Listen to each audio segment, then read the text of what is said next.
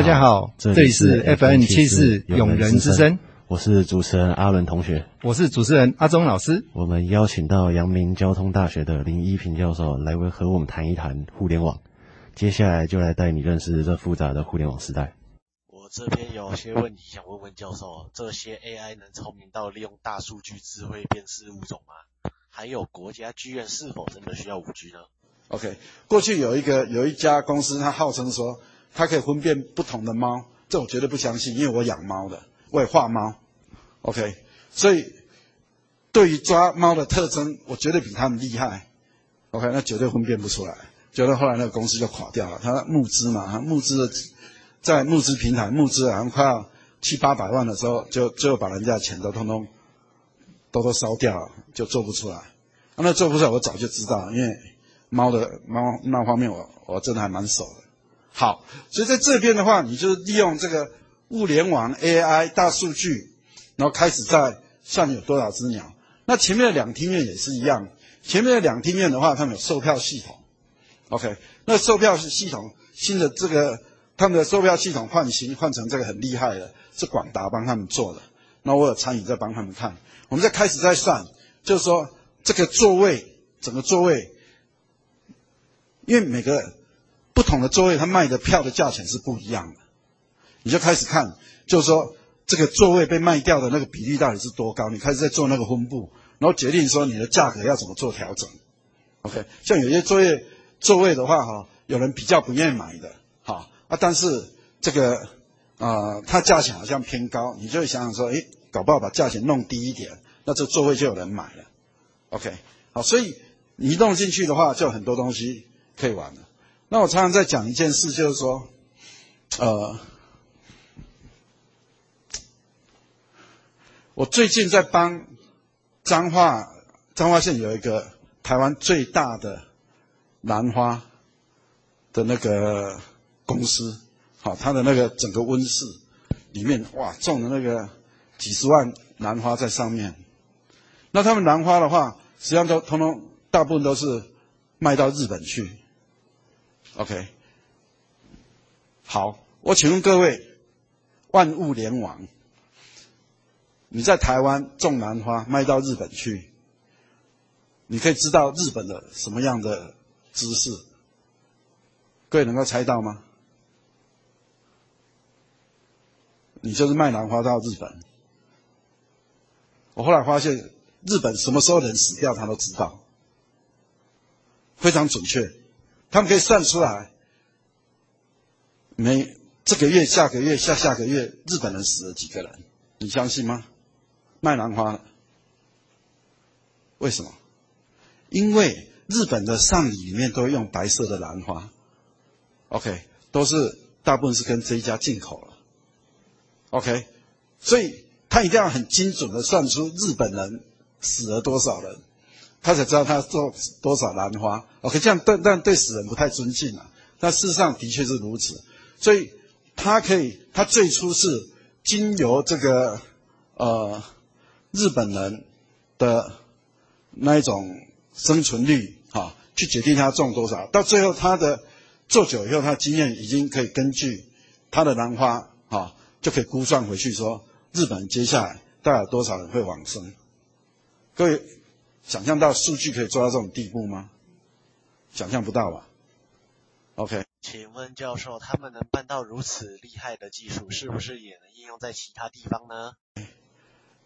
像我做另外一个计划，就是我们学校有那个那一种那种招待所，啊，就是国外的学者来，啊，你就会招待他住在那房间里面。那因为学校不是很专业，我们就请一个那个阿姨在那边整理房间，OK。那每次就敲敲门，没有人响，他就打开就进去整理了，就常常就看到一大堆外国人没有穿衣服了，那外国人在那里惊叫啊干嘛就很麻烦，那我们怎么解决这个问题？好了，在座的各位碰到这种问题的话怎么解决？我们用二氧化碳的声色，OK。我们绝对不肯放摄影机在房间，然后看有没有人，因为那是有隐私权的问题。但是我们可以放二氧化碳的感测器，我只要看到那二氧化碳的那个值升高的话，就知道里面有人。OK，好，所以没有人的话，它二氧化碳是什么是什么样子，我们是知道的。OK，所以根据二氧化碳的变化，我们会告诉那个扫地的阿姨说，你要不要进去扫地？OK，所以这个各位有没有想象到说，你可以二氧化碳的感测器，你可以使用到这个应用呢？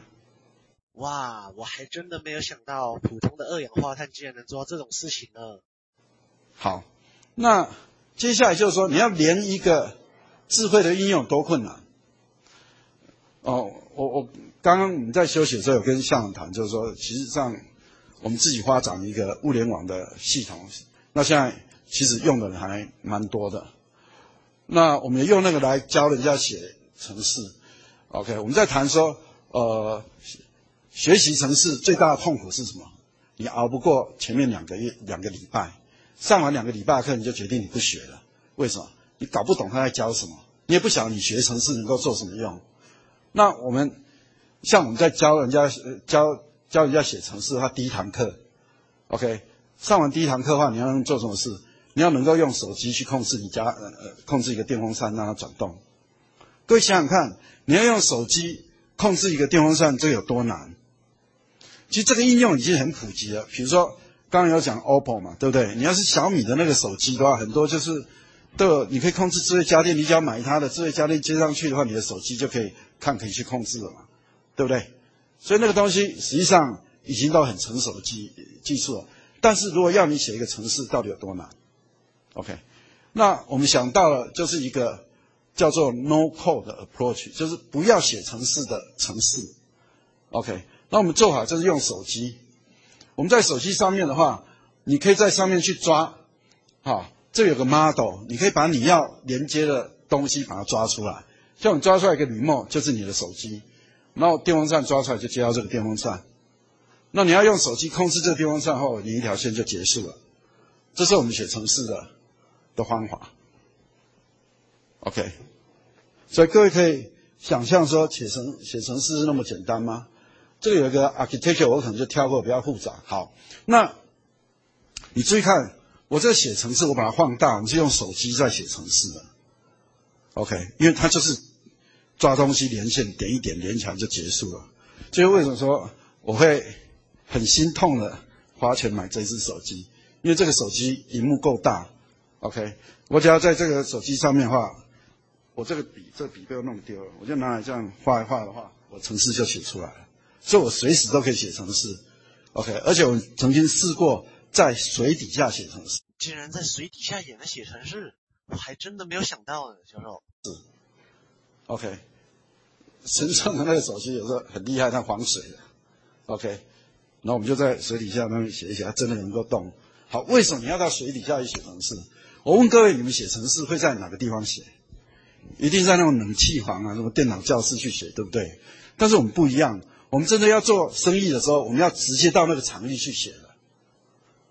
OK，我们一定要到那个场域去。为什么呢？因为你接东西的话，哈，你要是在实验室弄好，哦，写好，然后你接到那个室外的场域，然后你这么一动的话，万一那边动的时候出问题怎么办？马达乱跑，你要马上要能够停止下，要能够动啊，要能够做修正。OK，所以我们要我们的城市从来就没有在。在实验室里面写，OK，我们就是在荒郊野外就开始写起城市来了，OK，所以你要是一个像手机这种 device，那你写城市的环境下一个你直接很快连接就能够做出来。好，那我们的城市这种连接方式的话，你要接错会发生什么事？我告诉你，我们遇到一个常常遇到的悲惨状况是什么？我们在做智慧农业的时候。OK，我们会用温度哈去控制要不要浇水，我们也会用湿度去控制要不要浇水。结果这个温度控制的城市说浇水，湿度可能告诉你关掉不浇水。那结果呢？它两只城市会同时去控制这个浇水的马达，你就看马达开关开关开关开关啊。当温度说开的时候，湿度说关。湿度说关的时候，温度又说开，那马达怎么办？它就一直开关开关开，开到就怎样烧掉了。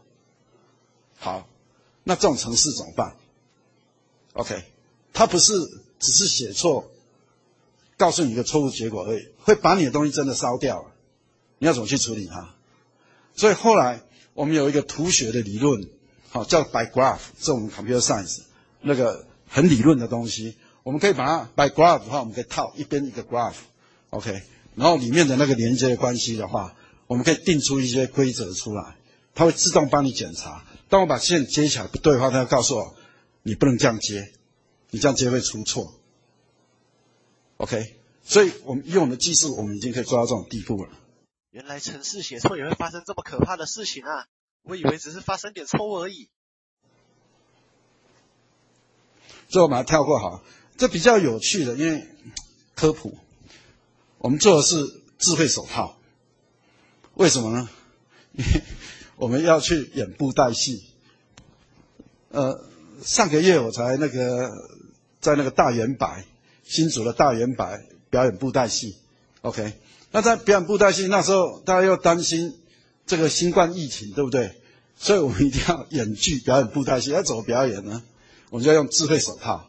好，你要做智慧手套的话，你要先了解一下人的关节到底是怎么样，对吧？好，所以你就后来发觉说，哦，其实还蛮复杂。你算来算去的话，我们我们基本上我们大概抓到二十七个那个关节会动的，你这只手二十七个关节。好，那你抓到这个关节以后，你做了什么事呢？我们就开始去找这个控制的手套，那这是很便宜就可以买到。后来发现它只能一二三四五，只能控制五个，所以没有用，这个不够好，不够精准。好，所以后来我们找到一个最好的手套，这我们现在还在改善当中。我们最后这个线通通都会消失。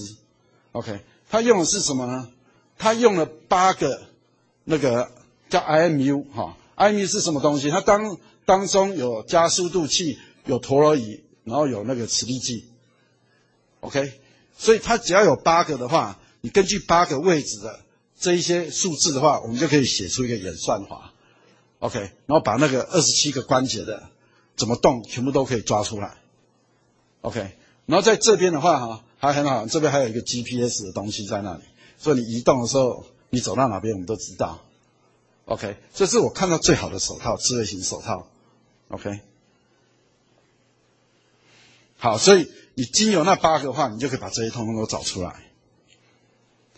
那你怎么算呢？其实也很简单，比如说这东西你们高中都一定学过了，对不对？三角函数很简单的三角函数嘛。这个你有个西塔，你有 AB 的话，C 这个都你要找角度要看什么？根据这个推来推去，你什么都可以找得到，对不对？好，所以这个。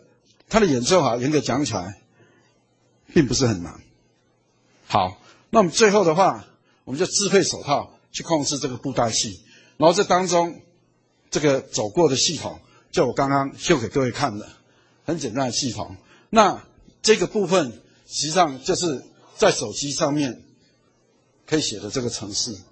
我在手机上面就抓出这个智慧的这个手套，手套的话，它有五个。一二三四五，好，再加上你的手腕，OK，然后这边就是我的机器，机器人，机器人有左脚有右脚，有左手右手，然后有头，OK，等等，那我就决定说哪个手指去控制这个机器机器人的手，哪个手指控制机器人的脚，就这么简单。所以我们要写这个应用的话，大概在五分钟内就可以写完了。但事先这些模型，我们是事先都已经写好存起来，你可以去叫它。好，那右边这个到底长什么样子？右边当中的话，你要控制它，实际上有很多马达在里面的。所以开始一样，你就要开始把这个人偶抓出来，然后去研究一下它到底有多少关节。有些关节只一个方向，有些关节两个方向，有些关节是三个方向，所以你要把它搞清楚。你才知道说你到底要怎么去。所以一开始我们买到那很便宜的机器手，还有五五只手，啊，就那个很简单的那个手套，去动它，就这样动动动，就这样子而已。啊，这这不能用，而且基本而言，你要演布袋戏的时候，你也你大概只用到三只手指，对不对？好，如果不脚不弄的话，那这怎么办？OK，我们就在那边弄了老半天，然后把它的那个尺寸算怎么算，就是布袋戏偶就是放不进去。为什么呢？因为我们在做的那个布袋戏，现在最有名的布袋戏是什么布袋戏？你们你们看的布袋戏是什么布袋戏啊？啊，霹雳嘛，对不对？哦，霹雳那个就好像那个日本漫画那个那个少女漫画的那个造型很漂亮，而且又很大，对不对？啊，那种很赚钱，不需要我们去帮忙。我们帮忙是那一种那种我们小时候那个年代的时候，银州大鲁侠那个小小的那个有没有？我们的老人家了，你们年轻人看不到，那个叫西田社，那个已经快要快完蛋了。OK，但是他的文物又非常好。然后能够表演那个西田社的那一些国宝级的人物，哈，年纪又非常大，所以我们就在想说，对于这个国宝级的人物，他能够用他的手，哈，操纵那么小的木偶，然后表演的那么好，OK，像那个霹雳布袋戏那个圣之布武啊，他太多高科技了，对不对？人家这个是老人家，那个是真的是，真的就是靠本事，那这些本事就不见了怎么办？那我们的做法就是。让那个老人家弄这个智慧手套，然后他表演的时候，我们啊，我们就全部把他的所有动作都学下来，OK，所以我们就可以帮他保留。好，所以那个手要是一般的人的手放下去，这个布啊，那这个太大了，没办法做。我们量了老半天都没办法，所以后来呢，其实我们只要三个手指就够了，把另外两只拆掉，就就就更糟糕。后来发现这个还行不通，我们后来觉得就是说没办法，我们得自己做，所以我们后来就自己做了一个，呃，机器哦，啊，但这个机器哦看样子也矬矬的，也不太行。OK，那接下来再做一个，这看样子就比较好嘛，哈，各位看一下这个，比起这个好像有改善，对不对？那这改善在哪里？我们增加了它的马达。微型马达一直增加它为有，那我们最后做出来实际上是这样，这是我们最后的版本。所以我们做出来这个，我们大概用了九个，呃，我不知道用了，这用的还蛮多的。OK，所以我们连脚都有了，我们连脚的那个控制的马达通通都做出来，然后就再对回去的话，这就可以了。所以这是我们最后的版本。其实我们在做这个机器的时候花很大力气，为什么你知道吗？因为这种微型马达的话，哈，你要买的要是太便宜的话，它表演十五分钟就开始冒烟。OK，所以对我来讲，你不能布袋戏演到一半呢，是火烧起来了，那就不知道在演什么。OK，所以后来其实也花了我们不少钱，然后一直改良，所以最后的话，终于我们表演个两三个钟头都没有问题。OK，这个是。我我告诉各位，就是你有想法，当你真正做出来的话，那那条路是很辛苦的，OK。有时候是得花很多钱，有时候是你花了很多钱还是做不出来，OK。不过至少我们做到那个做到的程度是大圆百会找我们去演布袋戏的程度，OK。好，所以你最后的话就是把那个布袋戏偶给放在那个机器人偶上，我就可以做控制了。手上的关节竟然有二十七个，可是我数一数也只有十几个啊！还有，居然一个小小的手套竟然能控制的这么精准，教授，你们是如何办到的呀？感谢教授今天来跟我们一起谈论互联网。